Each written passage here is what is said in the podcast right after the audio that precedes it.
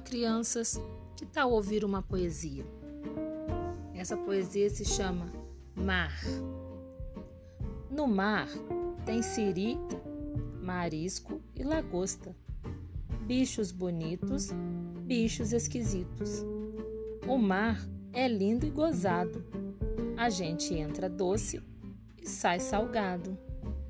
Essa poesia quem escreveu foi Lalau e Laura Beatriz. Espero que vocês tenham gostado.